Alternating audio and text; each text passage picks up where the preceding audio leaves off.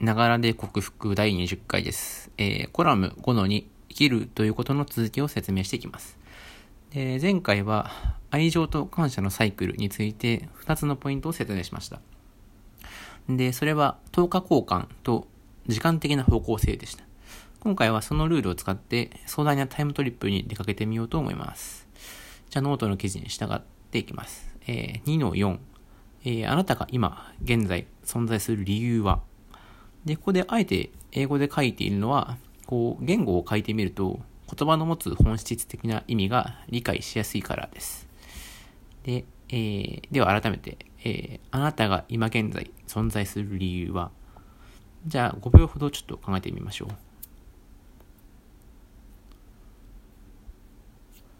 で、こういうことを聞かれたときに、いや、何のために生きてるかなんてわかんないよとか、自分には生きてる価値なんてないな、という言葉が浮かぶ人、まあ、このラジオトークを聞くような人には多いんじゃないかと思うんですけど、それはこう、明らかに言葉の意味を誤って考えてしまっていて、まあ、それがこじれの原因でもあります。だから、こう、わざわざ英語で書いてみたわけです。で、まあ、英語の質問だったら、こう、ホワイから始まってるんですよね。そしたら普通は because で答えるわけですよ。誰もこう、あなたは何のためにとは質問してないわけです。で、その質問っていうのは、存在理由じゃなくて、存在目的とか存在意義みたいなものを聞いてるわけですよね。だからまあ、もしこう、What's the purpose? みたいな感じで聞かれたら、うん、なん何のためにつってこう、うん for、あなんか楽しむこととかなんとかって答えるわけですよ。で、あと、えー生きる価値というのも難しい話なんですけど、まあ、平たく言っちゃえば、こう、横の比較ですね。横、他人との優劣と、優劣の比較と、こう自分の存在理由っていうのは、まあ、全く別な問題なんですよ。つまり、こう、存在目的とか存在意義っていうのは、未来に向けた話。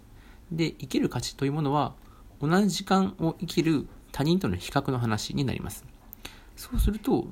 こう、最初の質問の存在理由を考える方向っていうのも、おのずと決まってきます。それは過去です。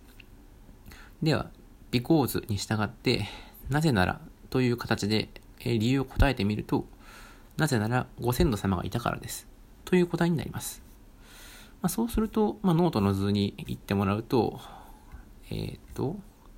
えー図に書いてある、とんでもない事実に気がつきます。で、僕らは、まあ、生き物なんで、えー必必ず父親と母親がいます。で、生き物としての親は必ず2人で、2人で、それ以上もそれ以下もない。で、さらに祖父母はその場合で4人、そ祖父母は8人と、世代を遡るごとに、こう、売買ゲームでご先祖様が増えていきます。しかも、これは考え方とか、まあ、一つの捉え方っていう問題じゃなくて、もう確定した事実です。まあ、これは、平たく考えてもやばいですね。まあ、当たり前すぎてやばいし、まあ、これほど説明不要なこともない。しかもこう、この売買ゲームが一点に収束したところに、今の自分つもがいるわけですよ。ただまあ、この視点だけだと、うんだから何？で終わっちゃうんですよね。で、ここで前回説明した感謝を発動しています。で、感謝というものは過去に向かっていくっていう話だったんですね。なんで、そうすると、自分が世代を遡って考えれば遡るほど、売買ゲームで感謝の対象が増えてきます。おそらく2、4、8、16、32くらいまでいったら、うん、あとはいっぱいみたいな感じ。しかも、こいつ止まらないんですよね。こう、昭和の、うん、じいさんには止めてもいいかなって。でも、うん、まだ大正明治もいけるなっつっていくと、こうもうドラえもんのタイムラシタイムマシンみたいに、こう意識がこう壮大な過去にブワーってタイムトリップしてっちゃうんですよね。で、何度も言いますけど、このご先祖様がいるというのは紛れもない事実で、まあ、これを感謝という新たな視点で捉えてみようという話です。そうすると、このタイムマシンなんてブーブーブーって言ってみると、ノートの記事にもあるように、もうこれはもう縄文時代まで遡っても止まんなくて、で、お猿さんになってもネズミになっても止まんなくて、なんなら単細胞でも止まんない。というかもう生き物かどうか、その始まりのはずなまでいっちゃうんですよね。まあ、それ以上はちょっとって思う人はこれ止めてもいいし、こう、勢いに乗りたい人は宇宙誕生まで妄想妄想を広げてみましょう。じゃあ、まずノートの次に行って、2の5、えー、過去の果てから折り返す。で、感謝の強さが愛情に。ということで、まあ、宇宙誕生までこう妄想を広げていくと、折り返しのカラーコーンが待ってるので、こうタイムマシンに乗ってくるって U ターンしていきます。で、ここで前回のもう一つのルールの愛情と感謝は10日交換を使います。そうすると、こう宇宙誕生まで積み重なった感謝っていうのが10日交換で愛情の形で自分にポンと返ってきますと。まあ、前回のなんか簡単な議論は特に突っ込めなかったはずなんで、あまあ多分この愛情と感謝っていうのは成り立つだろうと。なんでまあそれをもう素直に受け入れちゃいましょう。では次に行って、2の6、えー、愛情の海、母性的愛情の正体。ということで、まあ、そうするとこう、今現在の自分の背後には、なんかよくわかんないけど、とてつもない愛情が存在しちゃってんだ、ということが分かっちゃうわけです。で、ノートではこれを愛情の海と表現しています。で、なんで海かっていうと、まあ、この時間的な性質を持った愛情、自分の背後にある愛情っていうのは、無条件の愛情、まあ、あるいは母性的な愛情だからです。だからまあ、こう、一般的に母なる海とかいう、まあ、そこになぞらえて、こう、愛情の海と表現してるわけですね。で、まあ、この無条件とか母性っていうちょっと分かりそうで分かりにくい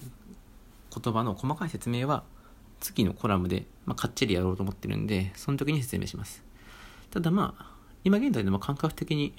まあ、分かると思うんで説明しておくと、この愛情を得るのに何か条件ってありますか？ということなんですよ。こう別に何かを頑張って成し遂げたら得られるってわけでもないし、なんか高いお金払う必要もないし、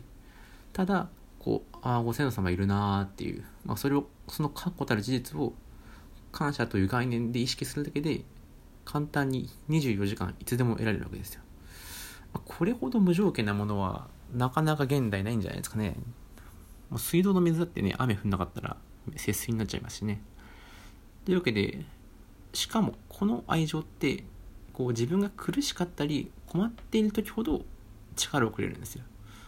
まず確固たる事実に基づくわけですから、絶対自分を裏切るってことはありえないし。しかも、こう、人間と違って相手の都合によって左右されないんで、まあ、好きな時にいつでもどこでも無条件。まあ、これによって、愛着障害克服の3本柱の1つ目、愛情の自給自足っていうのができたわけです。